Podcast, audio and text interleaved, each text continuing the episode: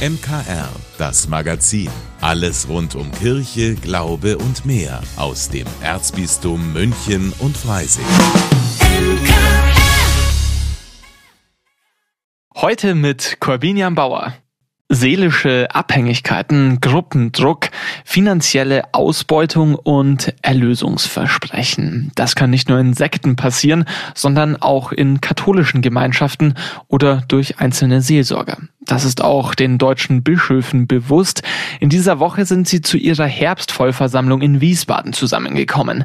Und dort haben sie ein Papier veröffentlicht mit dem Titel Missbrauch geistlicher Autorität zum Umgang mit geistlichem Machtmissbrauch. Mein Kollege Alois Biel war bei der Vorstellung am Dienstag mit dabei. Alois, haben die Bischöfe das Problem denn erst jetzt erkannt? Die Bischöfe haben nach Kirchenrecht schon immer die Aufgabe, geistliche Begleiter und geistliche Gemeinschaften zu überprüfen.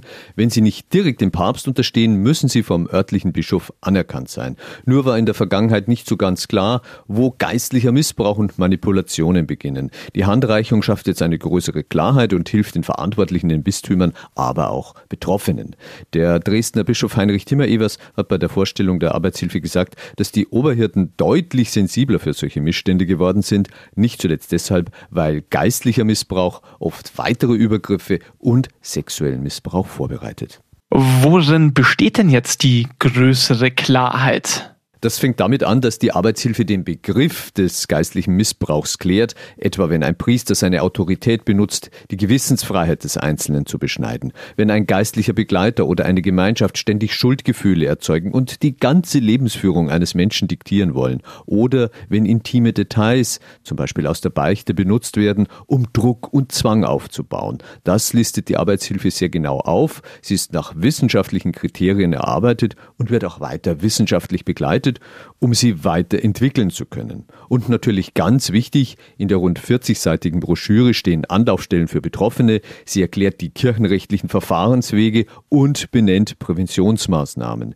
Generell empfiehlt die Studie allen katholischen Seelsorgern und Gruppen auf die Finger zu schauen, die Menschen spirituell begleiten wollen. Gegebenenfalls muss der Bischof die offizielle Anerkennung verweigern oder aberkennen. Täter und Täterinnen sollen in Zukunft, wenn es juristisch möglich ist, das ist aber gar nicht so einfach, sogar strafrechtlich oder dienstrechtlich zur Rechenschaft gezogen werden. Außer dieser neuen Arbeitshilfe ist auf der Herbstvollversammlung auch eine Personalie vorgestellt worden, nämlich der neue stellvertretende Vorsitzende. Ja, dazu hat die Vollversammlung den Fuldaer Bischof Michael Gerber gewählt. Mit 53 Jahren ist er der jüngste Ortsbischof in Deutschland. Er war stark in den synodalen Weg, also in den offiziellen Reformprozess der katholischen Kirche in Deutschland eingebunden. Den befürwortet Bischof Gerber eindeutig. So hat er sich etwa für eine Öffnung der katholischen Sexualmoral ausgesprochen. Wie er bei seiner Vorstellung gesagt hat, ist der synodale Weg für ihn gerade deshalb wichtig, weil er die starken Polarisierungen unter den Gläubigen, genauso wie unter den Bischöfen, offengelegt hat. Jetzt sieht er es als Kulturauftrag der Kirche, diese Spannungen auszuhalten und zu vermitteln. Nach meinem Eindruck hat die Bischofskonferenz einen sehr besonnenen stellvertretenden Vorsitzenden gewählt, ein Mann des Ausgleichs, der zu seinen eigenen Meinungen und Einsichten steht, aber für Diskussionen und Kompromisse offen ist. Vielen Dank. Das war mein Kollege Alois Biel. Er begleitet zurzeit die Herbstvollversammlung der deutschen Bischöfe in Wiesbaden und auch die restliche Woche noch. Da halten wir Sie natürlich auf dem Laufenden, was die deutschen Oberhirten dort besprechen. Die Hälfte der Woche, die ist schon wieder vorbei und das sind natürlich traurige Nachrichten für alle Wiesenfans, denn ein Großteil des Oktoberfests liegt schon hinter uns. Und hier ist noch ein Wiesenfan bei mir im Studio, nämlich mein Kollege Joachim Burkhardt aus der Kirchenzeitungsredaktion. Und er hat mir quasi ein Trostpflaster mitgebracht dafür, dass das Oktoberfest jetzt dann rum ist. Denn zum Wochenende, zum Wiesenende, gibt eine neue Ausgabe der Münchner Kirchenzeitung. Und die widmet sich einem anderen Großereignis, einem christlichen Großereignis, das am Wochenende stattfindet. Am Sonntag ist nämlich, Joachim, Erntedankfest. Wunderbar. Und zum Erntedankfest habt ihr euch eine ganze Ausgabe dem simplen und einfachen, aber dann doch sehr tragenden Wort Danke gewidmet. Und dieser Dank, der ist ja auch ganz wesentlicher Bestandteil der Liturgie, Stichwort Eucharistie. Und das habt ihr euch genauer angeschaut. Ganz genau, wir sind mal auf die Suche gegangen nach Dankesgeschichten in der Bibel und da sind wir sehr üppig fündig geworden. Also die Heilige Schrift, die beinhaltet schon sehr viele schöne Stellen, wo jemand einen Dank ausspricht oder wo Gott gedankt wird. Und davon ausgehend haben wir uns dann von einem Fachmann auch beschreiben lassen, welche Rolle dieser Dank eigentlich in unserem Gottesdienst spielt, vor allem, wie du schon sagst, bei der Eucharistiefeier. Und ja, wir bleiben aber nicht bei diesen kirchlichen Themen oder bei diesen biblischen Themen stehen, sondern wir schauen dann auch tatsächlich auf die aktuelle Weltpolitik und die Ernährungslage.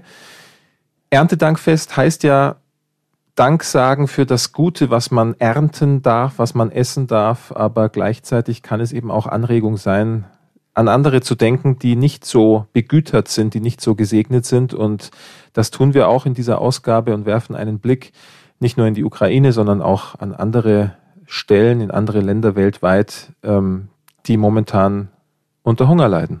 Also Erntedank ist nicht nur ein Fest der Dankbarkeit, sondern durchaus auch ein Fest der Reflexion. Wofür sagen wir denn Danke und wen haben wir und welche Regionen in der Welt gibt es, die diesen Luxus, Danke sagen zu können, gar nicht haben? Ein Thema, dessen ihr euch annehmt in der neuen Ausgabe der Münchner Kirchenzeitung. Aber ihr schaut nicht nur auf das aktuelle Wochenende, sondern auch auf den Oktober, der am Sonntag beginnt, weil der Oktober steht in Rom ganz im Zeichen der Weltsynode. Weltsynode, was ist das denn? Was wird da stattfinden? Ja, Weltsynode ist ein großes, schweres Wort. Das klingt fast schon nach einem kleinen vatikanischen Konzil. Es ist aber doch spürbar eine Stufe drunter. Weltsynode bedeutet in diesem Fall, dass äh, Bischöfe, aber nicht nur Bischöfe, sondern auch andere nominierte Personen, darunter auch Frauen, zusammentreten und beraten über Synodalität. Es geht darum, als Kirche einzustudieren, was Synodalität bedeutet, dass man gemeinsam aufeinander hört, gemeinsam reflektiert, gemeinsam zu Prozessen kommt. Und das darf man jetzt nicht so ähm, wie den deutschen synodalen Weg sehen. Also da wird es nicht, wie wir das vom synodalen Weg in Deutschland kennen, Strukturdebatten geben, wie ähm, soll jetzt die Diakonenweihe der Frau kommen oder so etwas in der Art.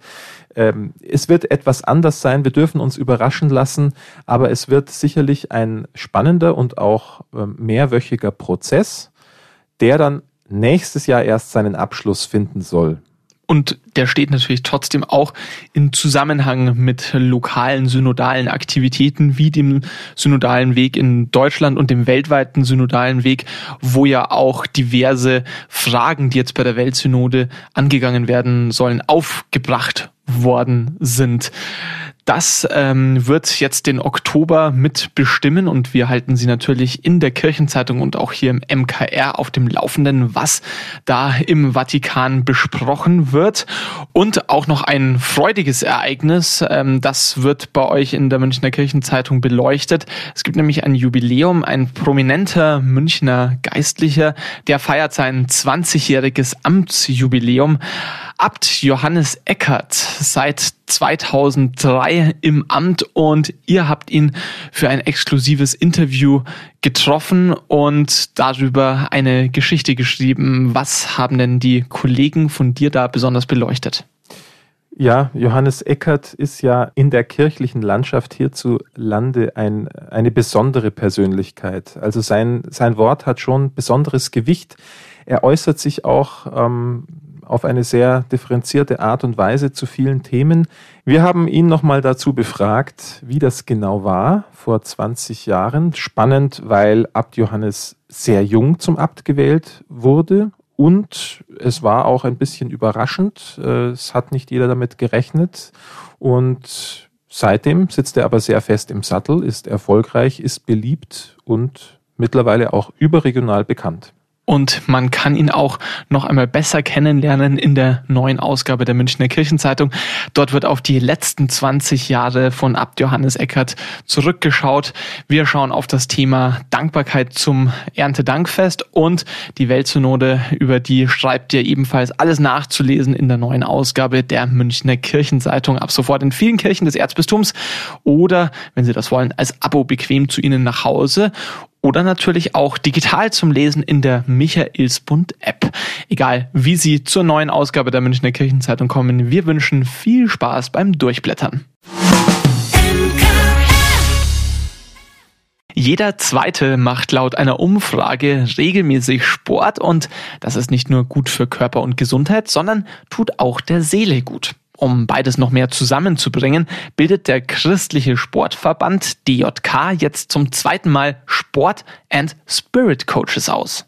Andreas Strüder ist geistlicher Beirat bei der DJK und hat die Coaching-Ausbildung mitentwickelt. Die Idee, die dahinter steckt, ist, dass wir wahrgenommen haben, es gibt Bedürfnisse bei Menschen, über ihren Glauben ins Gespräch zu kommen. Und es gibt gerade im Sport das Bedürfnis, mehr zu haben, als das einfache Sport zu treiben und eine andere Unterstützung in Lebensfragen, Glaubensfragen, Sinnfragen zu haben. Die fertigen Coaches können dann zum Beispiel beim Verein Vereinsfest einen kurzen Segen sprechen, aber auch nach einer Niederlage trösten. Da zu sein, zuzuhören, ins Gespräch zu kommen und noch einmal zu gucken, was ist denn hier jetzt gerade passiert und wie kann es weitergehen, woher schöpfe ich auch neuen Mut und vielleicht auch neue Kraft.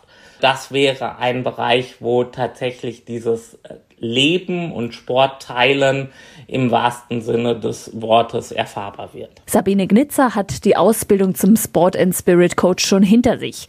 Sie bietet zum Beispiel in ihrer Nordic Walking Gruppe Impulse an. Das sind Gedanken, die man mitgibt oder Texte, die man vorliest und ich gestalte das persönlich so, dass wir immer ein Stück laufen, dann kommt wieder ein Impuls oder eine kleine Meditation.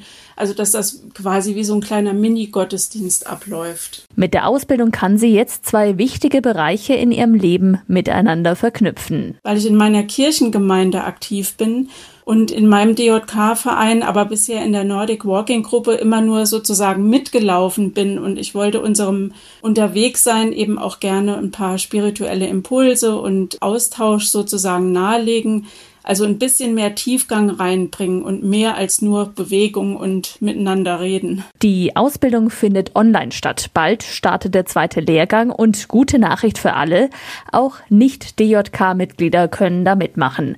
Sabine sagt, ich nehme da auch was für mich mit. Dass ich mich tatsächlich auch nochmal mit meinen eigenen Lebensfragen beschäftige oder mit, wie kann ich das mit meinem Glauben verknüpfen? Was trägt mich im Leben? Und ich versuche das natürlich auch bei den Menschen, die mit mir mitlaufen, sozusagen zu erspüren. Vielleicht finden wir dazu eine Bibelstelle oder machen uns mal Gedanken dazu, wie wir damit umgehen können. Andreas Strüder hofft auf viele neue Sport and Spirit Coaches, weil so ein Coach das Leben im Verein teilt und alle Sportlerinnen und Sportler unterstützt. Ein Mehr zu erfahren, ein Mehr neben dem Training, dass er ihnen gut helfen kann, sich mit sich selber auseinanderzusetzen, nicht alles auf den Erfolg zu setzen, dass man positive Sportgeschichten schreiben kann und vielleicht auch ein Stück positive Glaubensgeschichten schreiben kann. Wer Lust bekommen hat, noch kann man sich bei der DJK für die Ausbildung anmelden. Linda Burkhardt für das MKR. Anmelden geht bei der DJK. Der Kurs kostet 30 Euro und findet an mehreren Terminen online statt. Infoabend ist an diesem Donnerstag. Der Herbst beginnt, die Tage werden kürzer und es wird abends auch wieder früher dunkel. Und das lädt doch mal ein, um ins Kino zu gehen. Gerade wenn das Wetter ein bisschen schlechter wird. Bei uns gibt's jetzt wieder die Kinotipps für die neuesten Filmerscheinungen in dieser Woche. Film ab! Münchner Kirchenradio. Filmtipp. Ich will Lieblingsverein. Das ist Jason. Und Jason hat Autismus. Das heißt, er sieht die Welt anders. Deswegen gibt's auch öfter mal Probleme in der Schule. Ich will da nur sitzen. Sein Papsi nimmt ihm also ein Versprechen ab. Ich gehe mit dir am Wochenende in die Stadien und wir gucken ein paar Spiele. Und als Gegenleistung lässt du dich in der Schule nicht mehr so provozieren. Da gibt's nur ein Problem. Erste, zweite, dritte Liga.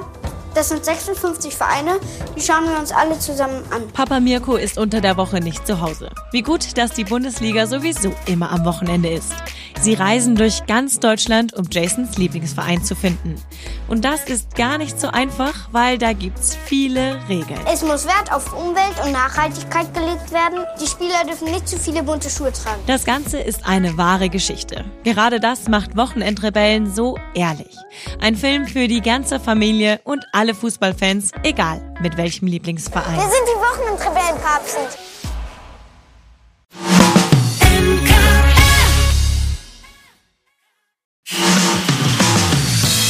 Vielen Dank, dass Sie sich unseren Podcast MKR, das Magazin des Münchner Kirchenradios, angehört haben. Wir freuen uns, wenn Sie unseren Podcast abonnieren und in der Podcast-App Ihrer Wahl bewerten. Am liebsten natürlich mit fünf Sternen. Wir haben auch noch viele andere schöne Podcasts. Diese finden Sie unter münchnerkirchenradio.de und überall, wo es Podcasts gibt. MKR, wir machen Ihren Podcast. MKR, mehr Tiefgang für den Süden.